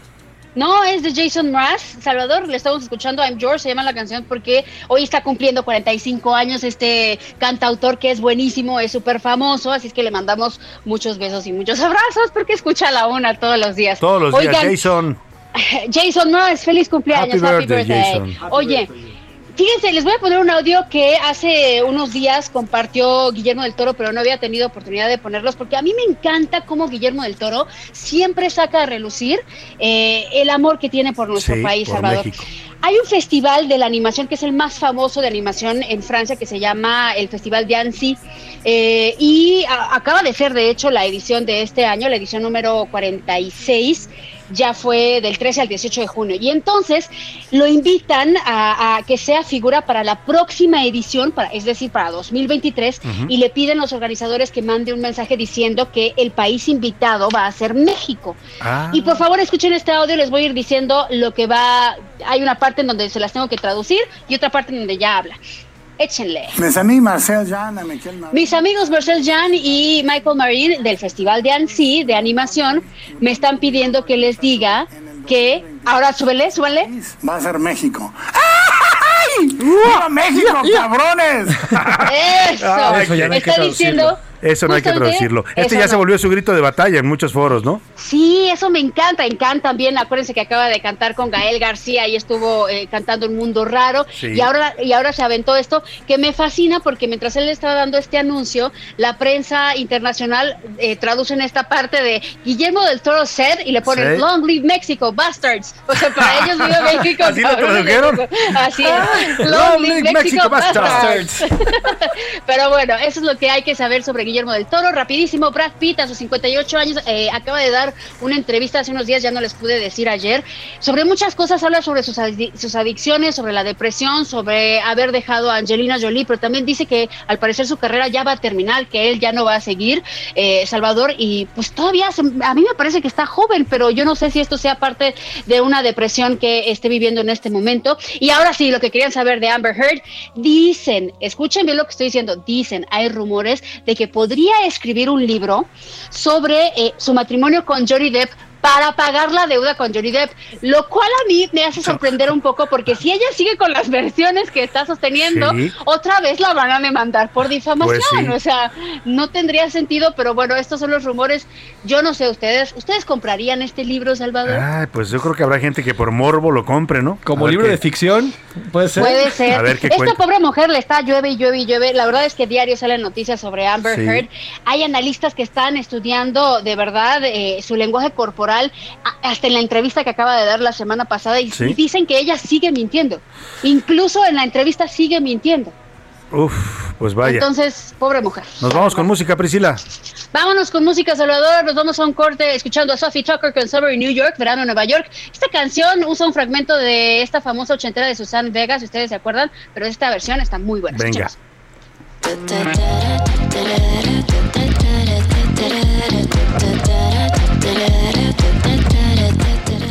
There's a man across the street with the best smile I've ever seen. I put my book away and walk over to him. Heraldo Radio, con la H que sí suena y ahora también se escucha. Sigue escuchando A la Una con Salvador García Soto. Bienvenido a tu dosis de buenas noticias. Mi nombre es Soy la Alegría. En Río de Janeiro, Brasil, desde 2014 hubo una prohibición nacional sobre capturar y vender caballitos de mar en la bahía de Guanabara. Afortunadamente y gracias a esa medida, la población de estos animalitos ha crecido. Es así como la bióloga Gabriela Santos mostró caballitos de mar que había recolectado del agua frente a la playa de Urca como parte del proyecto Caballitos de Mar de Río de Janeiro, dirigido por la Universidad de Santa Úrsula. Cabe destacar que después de su estudio, los caballitos de mar se devuelven al mar tras unas pocas semanas. Este es un claro ejemplo que con medidas que respetemos podemos preservar la naturaleza. Pretendes que no me duelan las cosas, que la tormenta no vuelva a romper. Me creo cada palabra de tu boca, pero si escondes más de una derrota, lo adivinaré tu piel. Lo sé, mi pasado no te llevas bien. Hay veces que tiendo a correr. La canción donde destruyo tu armadura. Tengo el valor para olvidarme de las dudas. Pero hay finales que no quiero prometer. Apriétame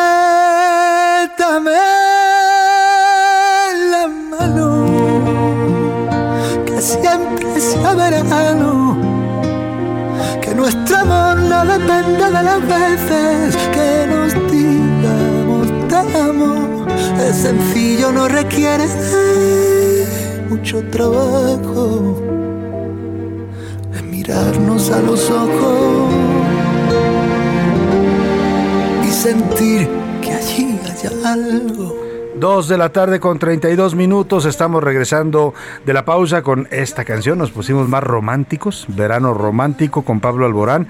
Que siempre sea verano. Cantautor español. Canción de 2020 de su multinominado álbum Vértigo. Tiene una voz bastante agradable el señor Alborán. Escuchemos un poco más y seguimos con más información para usted aquí en la Laguna. Apriétame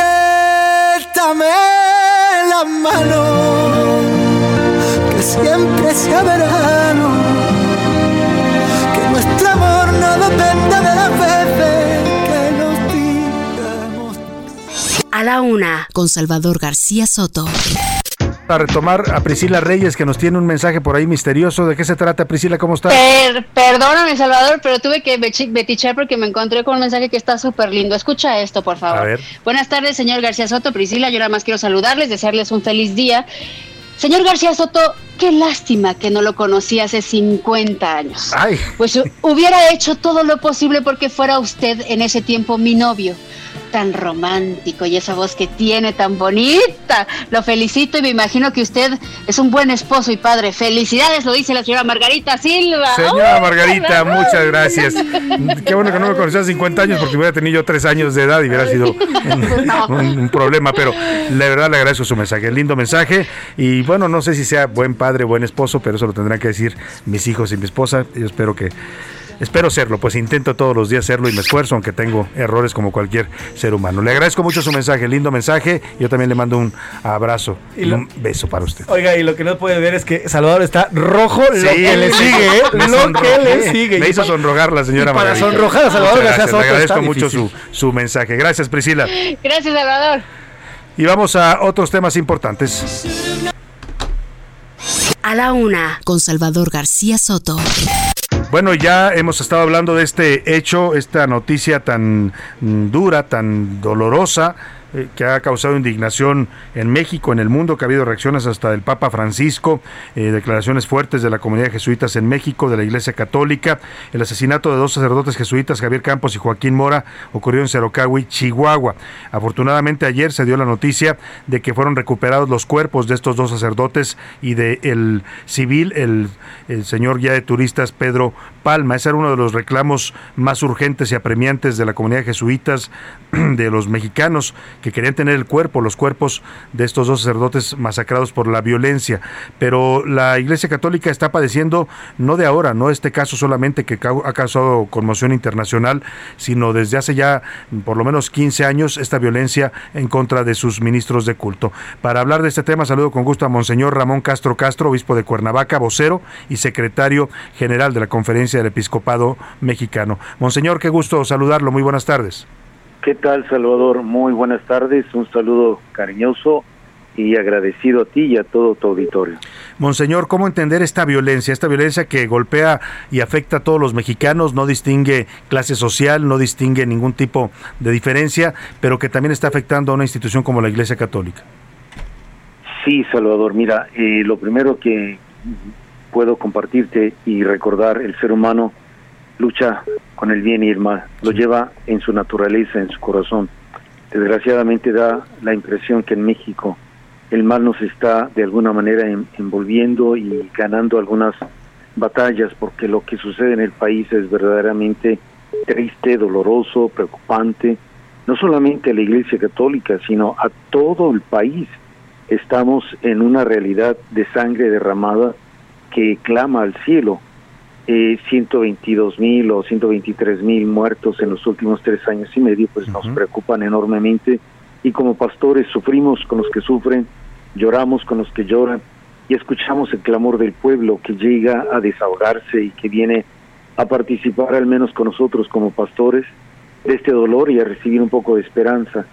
Son tantos muertos, tantos desaparecidos, tantas extorsiones, tanta impunidad y lo que ha sucedido con estos dos sacerdotes jesuitas, digamos que es solamente una parte y no por ello hemos sacado un comunicado bastante claro como obispos de parte de todo el episcopado y se ha grabado un video ah, anunciando y denunciando este hecho.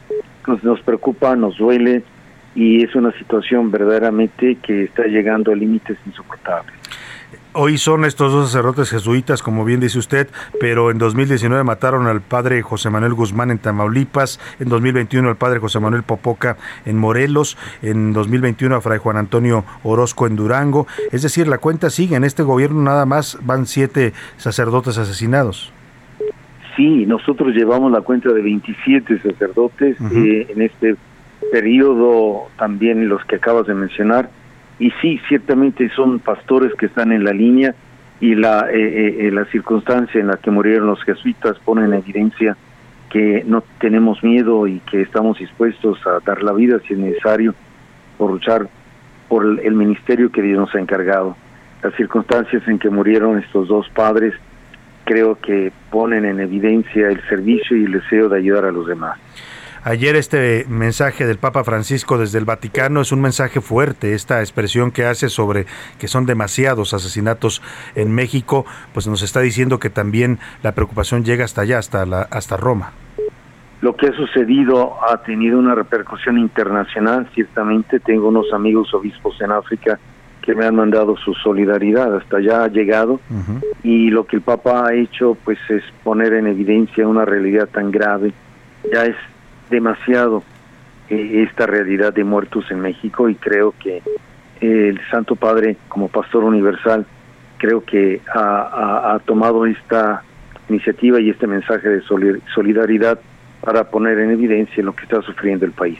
Ahora, Monseñor, nos decía la gente hace un rato, estábamos comentando sobre esta estrategia de seguridad. Muchas voces le piden al presidente replantear su estrategia, revisarla para ver por qué eh, no está funcionando y por qué se sigue incrementando la violencia y el número de asesinatos. Eh, la respuesta del presidente hoy es que no va a haber modificación de su estrategia, pero yo le quiero preguntar, una institución como la Iglesia Católica que realiza esta labor pastoral y que en muchos casos esta labor eh, pastoral y social les cuesta la vida a los sacerdotes, ¿qué puede hacer? Porque la gente nos decía, pues critican la estrategia, pero nadie propone. ¿Qué puede hacer o qué, qué, va a seguir aportando, a pesar de esta violencia, una institución como la Iglesia Católica en este panorama tan, tan sombrío y tan de muerte que usted describe? Así es, eh, Salvador. En el comunicado que ha salido el día de hoy, nosotros como obispos, toda la conferencia episcopal representada en el Consejo Permanente, invita a revisar estas estrategias de seguridad que están fracasando. ¿Qué hacer? ¿Qué proponemos? Creo que eh, ya he comentado, eh, podemos hacerlo de un modo inmediato y de un modo inmediato. El modo inmediato es no, no negar la realidad, no negar lo que está sucediendo. Si yo lo niego, jamás podré encontrar una solución. Si yo cierro los ojos a lo que está pasando, entonces, ¿cómo voy a encontrar algo que mm, venga a, a- a traer solución a esto? Por lo tanto, creo que algo inmediato es reconocer. Y después, como tú acabas de decir una frase que me hizo pensar mucho, Salvador, tenemos errores como cualquier ser humano cuando eh, te felicitaban por tu paternidad. Muchas gracias. Y, y creo que es una actitud muy valiente de, de cualquier ser humano. Si reconocemos nuestros errores y rectificamos el camino, creo que podemos eh, hacer mucho, mucho, mucho bien. Entonces creo que es una de las cosas que recomendamos a nuestras autoridades de modo inmediato. Reconocer, rectificar y retomar el camino que sea más efectivo. De modo inmediato hemos pensado siempre que la familia es la clave. Si nosotros ayudamos a que la familia esté sana, la sociedad estará sana. Es la célula de la sociedad.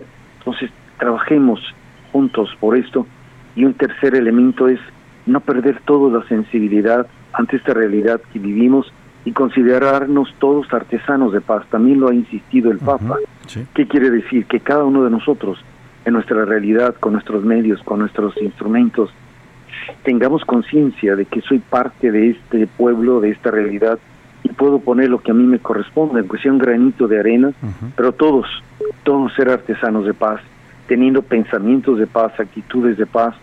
El episcopado mexicano ha tenido siempre eh, atención a esta propuesta y, por ejemplo, tenemos un eh, documento sobre la realidad que vivimos y una propuesta de paz y eh, Cristo, ah, nuestra paz, para que México tenga vida digna. Ya tiene 10 años que lo sacamos y ahí proponemos estrategias muy concretas de cómo salir adelante. No tuvo el eco que nosotros hubiéramos querido. Tenemos ahora el PGP, el Proyecto de Pastoral Global, en donde también analizamos la realidad. Creo que es uno de los, de los análisis más realistas que hay. Y después proponemos qué vamos a hacer como pastores. Y ahí está manifestado lo que podemos hacer. Entonces, siento que hay soluciones inmediatas e inmediatas que pueden ayudarnos, Salvador. Eh, Padre, eh, Monseñor, le quiero preguntar, a pesar de estas, eh, de estas, de estas bajas tan dolorosas, de esta realidad tan violenta en la que trabajan muchos eh, sacerdotes en sus comunidades, el episcopado mexicano mantendrá su política de intervenir en estos temas, porque muchos sacerdotes también, como el caso de estos jesuitas, se convierten también en esos instrumentos de paz que tratan de proteger a la población de esta violencia. Jamás dejaremos nuestra misión y dimensión de pastores, Salvador, jamás. Creo que estamos plenamente convencidos de que, a ejemplo de Jesús, que ha dado su vida por el, por la, por el rebaño, por la grey, él como buen pastor y el único buen pastor, nosotros que hemos sido invitados a colaborar con esa misión, desde el inicio tenemos conciencia de que no es fácil y que debemos siempre luchar por la persona, luchar por la verdad, luchar por su dignidad y hasta las últimas consecuencias, ciertamente. Pues me quedo con esta parte, Monseñor Ramón Castro Castro, donde nos dice que todos debemos aprender y colaborar, ser instrumentos de paz. Eh, la verdad es que sí, la verdad, esta violencia que nos afecta también nos está contagiando a todos. Yo veo una sociedad y reacciones de la gente en, situaciones eh, que parecen nimias y que cada vez son más violentas la forma en que responde la gente a las problemáticas de ca- del día a día. Importante esto que, que apunta y pues estaremos atentos a esta labor de la Conferencia del Episcopado Mexicano y a esta labor pastoral pues que va a continuar a pesar de esta violencia y también a la pues a recepción que tengan las autoridades de estas propuestas que están haciendo. Le agradezco, monseñor, el conversar con este espacio. Soy yo el que agradece, Salvador. Muchas gracias a Monseñor Ramón Castro Castro, obispo de Cuernavaca, es vocero y secretario general de la Conferencia del Episcopado Mexicano. Ya lo escuchó usted, no van a ceder ni van a dejar de hacer esta labor pastoral por más que les esté costando perder a hermanos de su iglesia, a sacerdotes que pues dan la vida. Ayer ayer decía la misma Conferencia del Episcopado que estos sacerdotes mueren pues casi en calidad de mártires, ¿no? Porque eh, lo único que hacían era ayudar a la comunidad de Cerocahui, a la zona tarahumara. Eso era su labor. Los protegían, los ayudaban, los cuidan, alientan sus, sus tradiciones, su lengua, su identidad y pues el precio de eso fue la muerte de estos sacerdotes y de muchos otros. De 27 decía el monseñor eh, Castro Castro, ellos tienen la cuenta de 27 en lo que va de esto este gobierno. Ahí dejamos este asunto y vamos a otros temas. A la una, con Salvador García Soto. Ok, vamos a retomar este asunto que le platicaba. Es importante porque, pues después de lo que hemos visto en Estados Unidos, ¿no? Aquí en México también ya hemos tenido algunos episodios, estos episodios de violencia en escuelas. Allá ocurre con frecuencia, lamentablemente con mucha frecuencia, este último caso de Uvalde, Texas, que ha desatado ya todo un movimiento nacional en contra de las armas en Estados Unidos, en contra de la venta de armas indiscriminada, el que a cualquier persona, a un joven de 18 años, le puedan vender un arma de alto poder.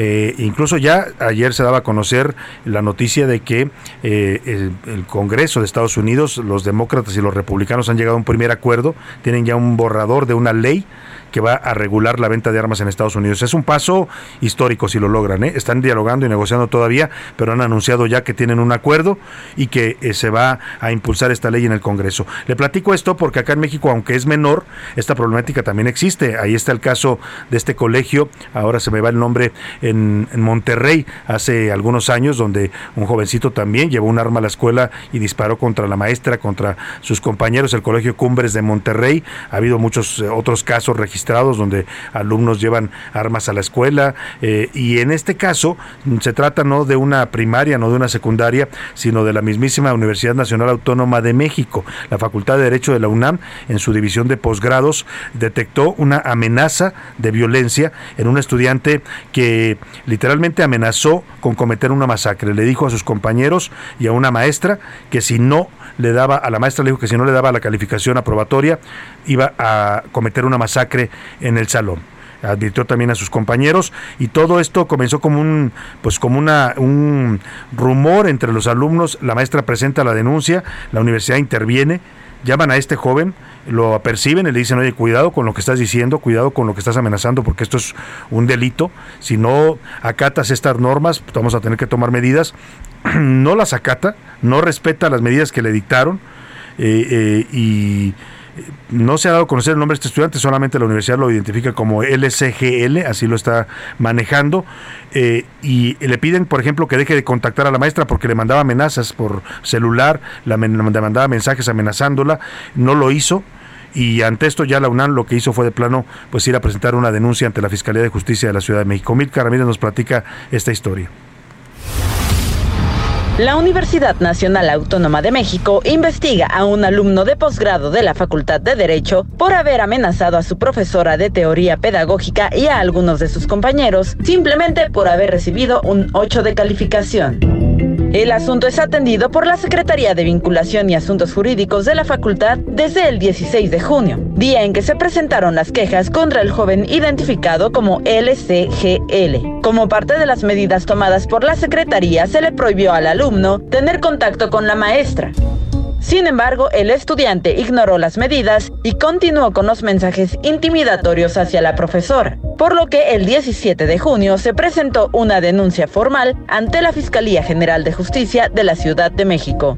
Este martes se sostuvo una reunión con el joven para conocer su versión de los hechos. La audiencia se hizo vía Zoom con autoridades de la Facultad de Derecho, de la Secretaría de Vinculación y Asuntos Jurídicos y en presencia de dos especialistas en psicología. De acuerdo con el comunicado de la facultad, LSGL se mantuvo siempre con una actitud agresiva. Para A la Una con Salvador García Soto, Milka Ramírez. Bueno, pues para hablar precisamente de este eh, riesgo de violencia o amenaza detectada en la UNAM, que ya han tomado cartas en el asunto, mire, eh, me parece que la UNAM está actuando bien, ¿eh? estas cosas no se pueden tomar ya a la ligera. Precisamente hago contacto sobre este tema con el licenciado Alejandro Envila Fischer, académico de la Facultad de Derecho de la UNAM. Alejandro, qué gusto saludarlo, muy buenas tardes. Salvador, muy buenas tardes, a sus órdenes. Oiga, pues eh, cuéntenos, ya escuchábamos la historia de este joven que amenaza a su maestra, a, a, varios alumnos con cometer un acto de violencia si no le dan una cierta calificación. Eh, ¿En qué va el tema? ¿Presentaron ustedes ya una denuncia ante la Fiscalía de Justicia de la Ciudad de México? Efectivamente, Salvador, hay una denuncia presentada. Eh, mira, la facultad tiene que hacer su valoración y en, ese momento, en este momento es lo que está haciendo acerca de, de qué procede, qué tipo de sanción procede. Vamos, esta es una conducta inadmisible en cualquier universitario.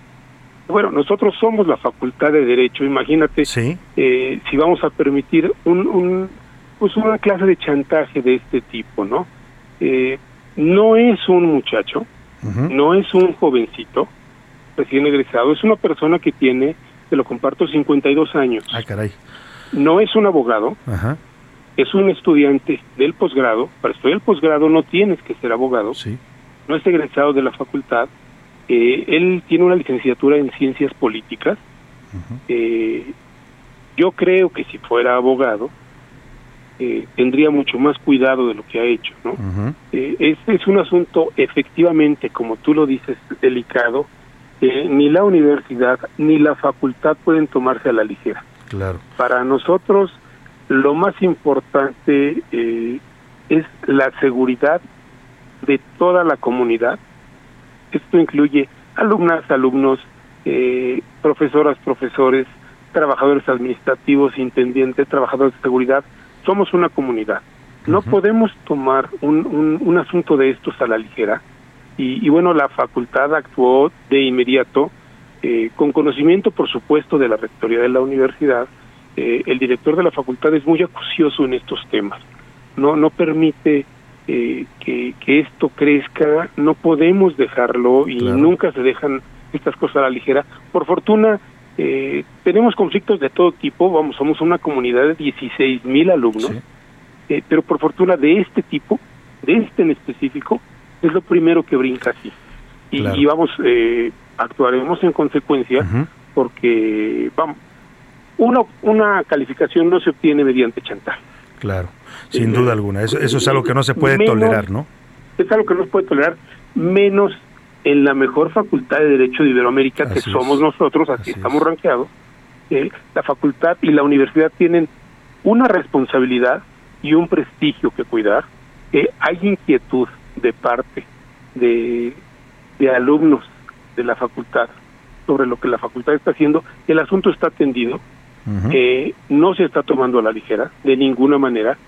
Eh, efectivamente, se, se le advirtió al muchacho, bueno, al, al estudiante, que no es un muchacho, ya te lo dije, eh, que no podía tener contacto con la, La con la académica a la que le exigió un 10 de calificación. Ah, no estaba conforme además con quería el que le 10. habían asignado. Quería 10, ¿eh? además, quería 10. Eh, pero vamos, eh, inmediatamente desoyó la, la, la- pues la medida cautelar que se le impuso eh, de manera económica, eh, le envió de nuevo correos. Vamos, no tener contacto significa no solo no presentarse físicamente frente a ella, no contactarla, no llamarla por teléfono, no enviarle correos, no enviarle mensajes. Eso es no tener contacto Claro. porque una una amenaza eh, se puede hacer de diferentes maneras no necesitas hacerla eh, presencialmente y, y, bueno eh, tenemos eh, muchísimos casos en, en la vida diaria ojalá hubiera menos eh, en este contexto de inseguridad del que tú tanto has hablado en, en- en diferentes programas eh, pues las amenazas llegan por teléfono Por mensaje, y, por... y eso no quiere decir que sean menores No, no. se- ni que se puedan desestimar ni se pueden tomar, como dice eh, usted, a la ligera. Exacto. El, el alumno desoyó esto, inmediatamente contactó de nuevo a, a la profesora, pero además marcando copia a las oficinas de la facultad, ¿no? Eh, es, es algo extraño, la verdad es algo extraño. Por eso la valoración de, de y la presencia de un par de psicólogas acompañando a nuestra secretaria de, de vinculación y asuntos legales, de asuntos jurídicos, eh, ahora le corresponde a la facultad hacer la valoración de acuerdo a lo que a lo que vio la funcionaria, a lo que vieron las, las, Las profesionales en psicología que, que asistieron, tenemos que respetar y teníamos que respetar también el derecho de audiencia de- del estudiante. Eh, mira, mucha gente nos dice, ¿por qué no han actuado ya? No, estamos actuando ya. Y hay una denuncia. Eh, hay una denuncia, pero además la, la facultad tomará sus propias decisiones. La denuncia está en el plano de, de la fiscalía. Sí, Esa es una cuerda aparte. sí. Esa es la, la justicia penal. claro. Nosotros como institución académica debemos tomar Pues vamos a estar muy pendientes, eh, licenciado en Vila Fischer, se nos agota el tiempo, pero le quiero agradecer que nos haya dado esta información y seguiremos con atención este caso. Muchas gracias al licenciado en Vila Fischer de la Facultad de Derecho de la UNAM, División de Posgrados. Me despido de usted, pase una excelente tarde, provecho, aquí lo espero mañana a la una. Salvador García Soto. De lunes a viernes de 1 a 3 de la tarde.